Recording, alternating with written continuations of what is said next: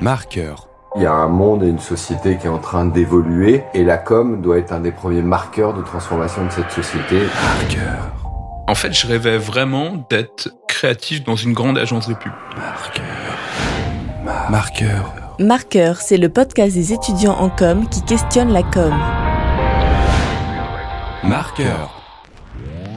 Nouvel épisode, Marqueur. Nous sommes aujourd'hui avec Aurore et avec Zoé. Elles ont toutes les deux 19 ans. Elles sont étudiantes à Sub de Pub. Alors Zoé, pourquoi avoir choisi la com? Je me suis un peu retrouvée en communication euh, par hasard. Euh, au moment de Parcoursup, il fallait que je des vœux. Alors j'ai choisi ce qui me paraissait être le plus euh, libre créativement. Et toi Aurore? Mais moi, c'est un petit peu la même histoire. Au début, je devais aller en fac de langue, donc pas du tout euh, le même domaine finalement.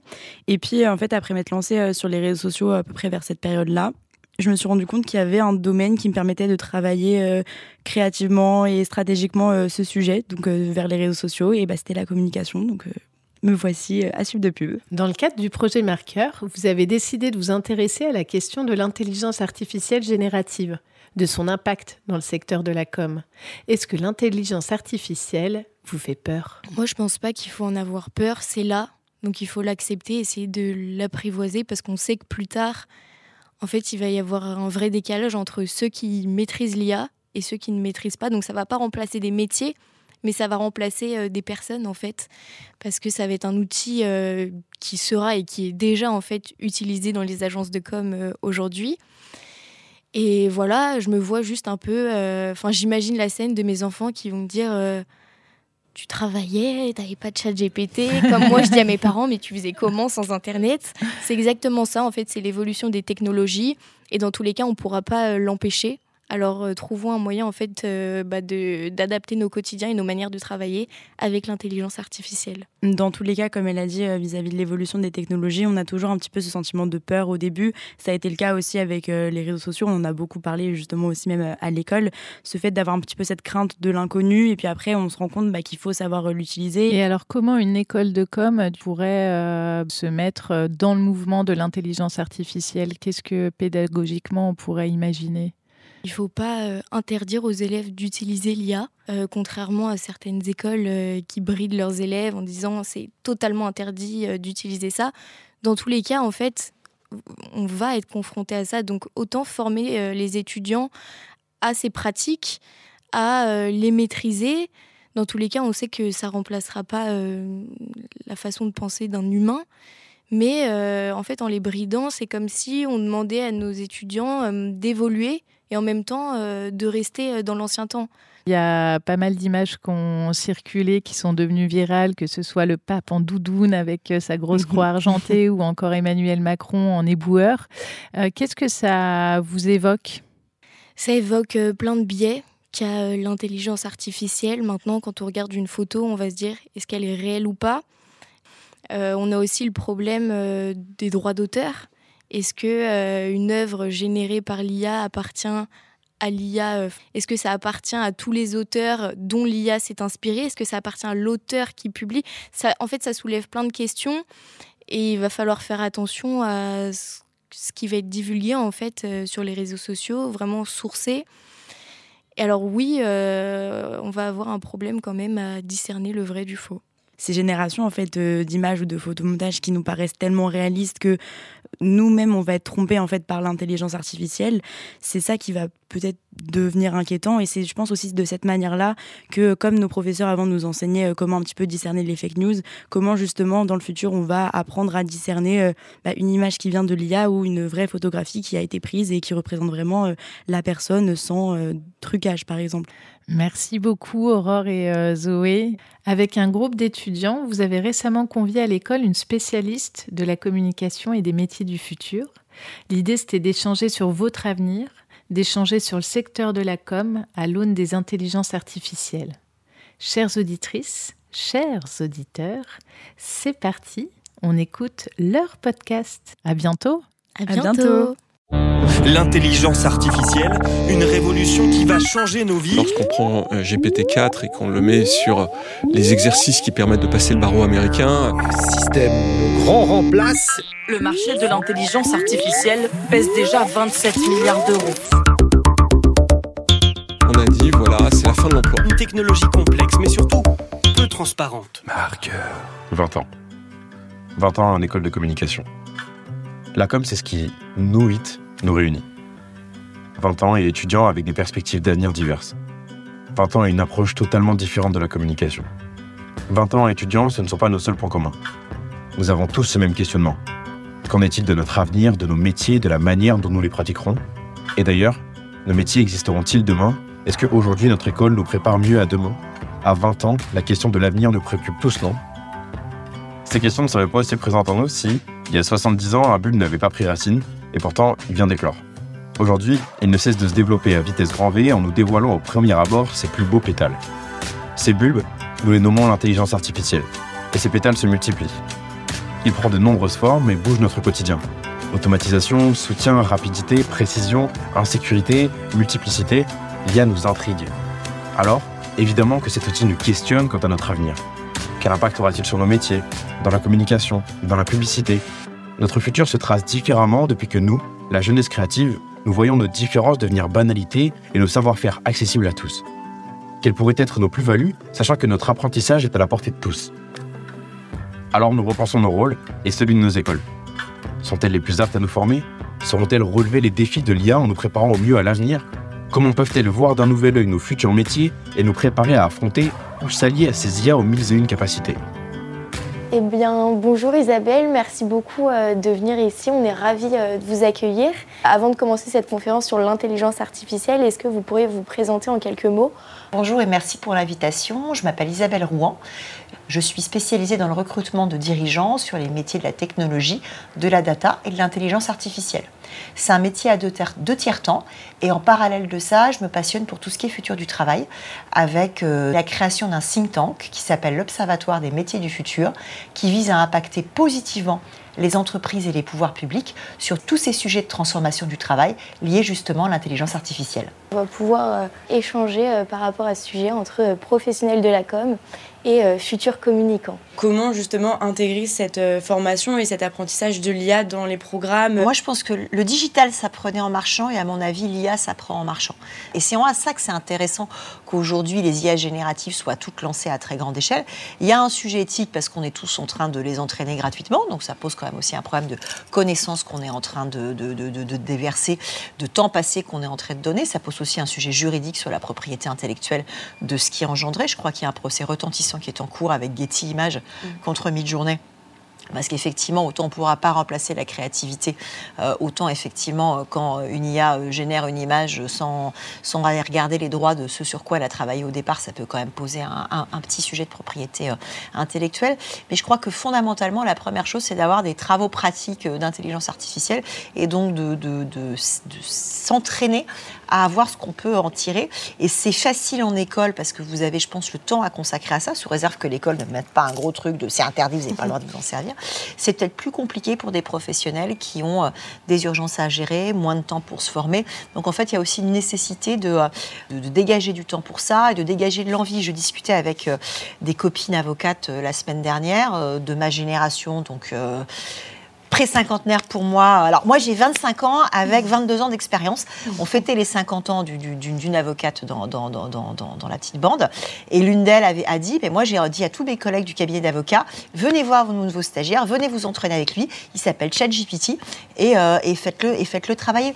Et ça avait beaucoup choqué certains de ses euh, confrères et consoeurs avocats parce que profession extrêmement normée et pas forcément prêt à remettre certaines choses en question là-dessus. La conviction fondamentale que j'ai, euh, c'est qu'aujourd'hui, l'IA va pas remplacer le travail, ne va pas remplacer les métiers, ne va pas remplacer euh, euh, des élèves qui ont 20 ans en école de com. Par contre, les gens qui ne savent pas se servir de l'IA risque d'être placé par des gens qui savent très bien s'en servir. Donc ça, c'est euh, ça par contre, c'est absolument fondamental. Et donc il y a un sujet de fond, d'employabilité là-dessus. Donc c'est nécessaire d'apprendre. Et pour moi, on apprend, en, enfin en tripatouillant. J'ai pas d'autres, euh, j'ai pas, euh, j'ai pas d'autres mots. Si vous actuellement vous aviez 20 ans, vous étiez à notre place, j'adorerais. Ouais. J'adorerais. Est-ce que euh, vous choisiriez toujours euh, la communication avec euh, bah, justement l'arrivée de cette intelligence artificielle? Ouais, je pense. De toute façon, c'est Ces bouleversements-là, on en a de manière itérative. On en parlait hors antenne ensemble sur le développement d'Internet comme un média à la fin des années 90 et au début des années 2000, quand j'avais 20 ans. Alors moi, j'ai pas fait une école de com, j'ai fait une école de commerce et ensuite j'ai fait de la com puisque j'ai fait un, master au, CELSA. oui, je recommencerai. Peut-être pas de la même façon, peut-être pas dans le même ordre, peut-être pas avec les mêmes stages, peut-être pas aussi longtemps en agence. Sûrement pas aussi longtemps salarié, euh, parce que moi j'ai eu l'entrepreneuriat tardif, mais oui, je pense que je recommencerai clairement. Est-ce que vous, vous pensez, euh, toujours aussi pour parler un petit peu du futur de l'IA, que dans un futur plus ou moins rapproché, bah, l'IA pourrait prendre plus de place dans les métiers de la communication que ce qu'on peut imaginer aujourd'hui, où, où, vous pensez qu'il y aura toujours un peu ce côté de complémentarité entre l'humain et l'IA Il y aura toujours la complémentarité, et encore une fois, les métiers de la communication, c'est un métier de l'idée. Euh, et l'idée, l'originalité de l'idée, c'est quelque chose qui ne sera pas généré par une IA. Une IA, c'est quand même éduqué sur le passé. Donc à partir d'un moment, oui, ça sait répondre à, ça sait répondre à un brief, mais il y a un moment, la belle idée, la bonne idée, ça c'est quelque chose qui restera toujours éminemment humain, même si on peut se challenger pour avoir une idée. avant on faisait un brainstorming, peut-être que demain on brainstormera avec, euh, avec une IA, ça j'en sais rien. Après, on va gagner très certainement en productivité sur tous les métiers de génération de contenu, que ce soit des métiers de génération d'images, que ce soit des métiers de génération de texte. On peut citer les avocats, on peut citer les journalistes, on peut citer effectivement les créatifs en agence. Donc qu'est-ce que ça va engendrer? Ça va engendrer effectivement plus de productivité. Donc après, euh, soit on voit le verre à moitié plein et on se dit c'est super, on va tous passer en semaine de 4 jours et les charrettes en agence seront finies. Et personnellement, je trouverais ça très bien. Soit on voit le verre à moitié vide et on se dit euh, les agences vont euh, dégager la moitié de leurs créatifs et aller chercher plus de rentabilité. Après, qu'est-ce qu'on fera de cette productivité? Est-ce qu'on travaillera moins mais mieux? Euh, moi, je l'espère et je pense qu'en fait, arriver à une semaine de 4 jours, euh, c'est quelque chose qui peut tout à fait être, être envisageable et en plus relancer en partie l'économie sur, euh, l'économie certaines choses. Est-ce que les, les dirigeants d'entreprises décideront de faire autrement? C'est possible aussi. Et c'est là où on en vient au vrai sujet qui est un sujet de gouvernance, de gouvernance d'entreprise, de gouvernance d'IA, d'éthique et de pourquoi est-ce qu'on va chercher un gain en efficacité. Est-ce que vous, vous pensez que, euh, au-delà d'une éducation euh, technique euh, de ces nouveaux outils, est-ce qu'il faudrait également une, un, petit peu une éducation bah, éthique autour de l'intelligence artificielle? Je pense que c'est absolument indispensable d'avoir une éducation éthique autour de l'intelligence artificielle. Moi, j'ai imaginé des métiers d'éthicienne de l'IA ou d'éthicien de l'IA il y a déjà 5 ou 6 ans parce qu'il y a effectivement un vrai sujet de risque de déploiement de biais cognitifs à très grande échelle. On est tous biaisés, c'est humain c'est pas grave, c'est pas un problème. Là où ça pose un problème, c'est quand effectivement ce type de biais peut être euh, déployé par une IA euh, à très très grande échelle. Donc ça nécessite effectivement d'avoir euh, du sens critique, d'avoir du discernement, d'avoir en fait un enseignement des humanités de manière un petit peu large en école de communication, mais pas que. Je pense que c'est déjà un travail qui doit se faire d'éducation, même pour nos plus pour nos plus jeunes enfants. Et je pense qu'il y a un deuxième sujet qui est l'enseignement euh, mathématique ou scientifique, c'est-à-dire que d'avoir la compréhension de ce qu'il y a derrière une IA d'un point de vue un peu plus technique, sans faire tous une thèse en intelligence artificielle, parce que c'est peut-être pas l'envie de tout le monde, ni la capacité intellectuelle de tout le monde, en tout cas moi ça n'aurait pas été la mienne. Je pense qu'avoir quand même des basiques de compréhension de comment est-ce que tout cela fonctionne, de qu'est-ce qu'une base de données, sur quoi une IA est entraînée, est absolument clé. Et là, là-dessus, je suis pas sûre que notre pays aille dans le bon sens. Enfin, moi, c'est un de mes chevaux de bataille. Euh, mais aujourd'hui, la spécialité maths en terminale, elle est prise uniquement par 39% des élèves. C'est pas beaucoup, et l'IA, c'est quand même à la base des maths. Et quand on dit 39% des élèves, c'est une moyenne moyennée. C'est 50% des garçons, c'est 28% des filles. Moi, je vous laisse méditer sur ce chiffre qui me pose un vrai, vrai, vrai problème.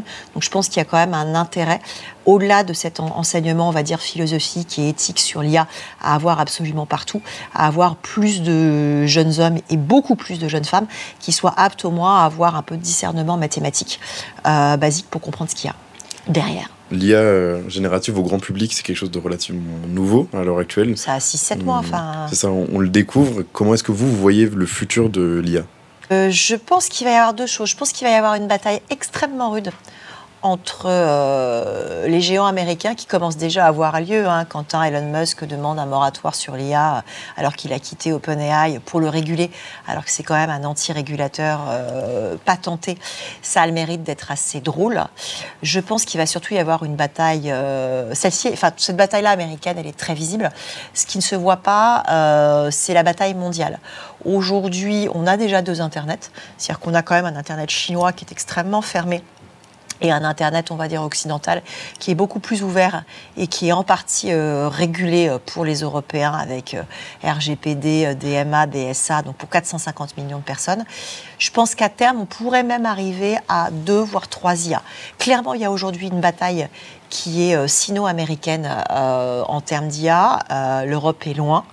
C'est pas une bonne nouvelle. Euh, j'espère qu'on va arriver à rattraper une partie du, à rattraper une partie du retard. On pourrait avoir deux types d'IA ou trois types d'IA.